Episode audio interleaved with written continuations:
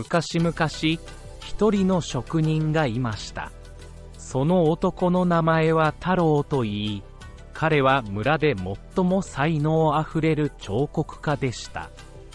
しかし、ある日突然彼は視力を失ってしまい、世界を見ることができなくなってしまったのです。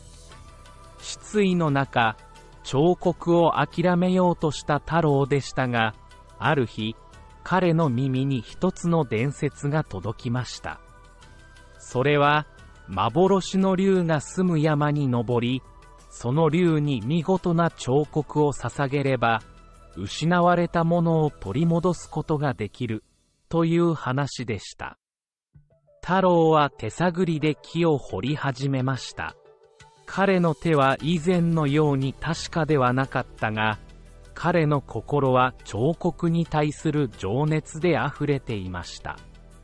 彼が作り出したのは、彼が見ることができなくなった前の世界の美しさを表現した彫刻でした。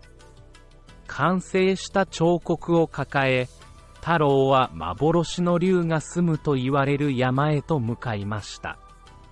道中は困難で危険に満ちていましたが、彼の情熱と決意は彼を前へと推し進めました。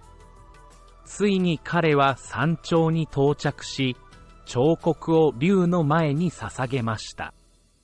竜はその美しさに感動し、太郎に一つの願いを叶えることを約束しました。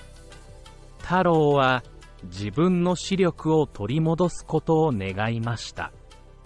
竜はその願いを叶え、太郎の目は再び世界を見ることができるようになりました。彼が初めて見たのは、自分の作った彫刻と、その彫刻が置かれている美しい山の風景でした。太郎は帰郷し、彼の才能はさらに洗練され、彼の作品は全国に広まりました。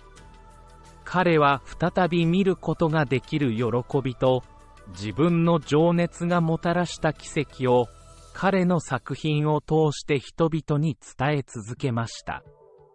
チャット GPT の昔話書きのサイトで年齢を入力すると、年齢にふさわしい昔話をいくつでもしてくれます。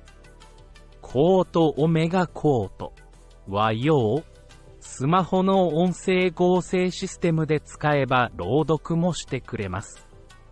アミキン作成の昔話ボットちゃんです。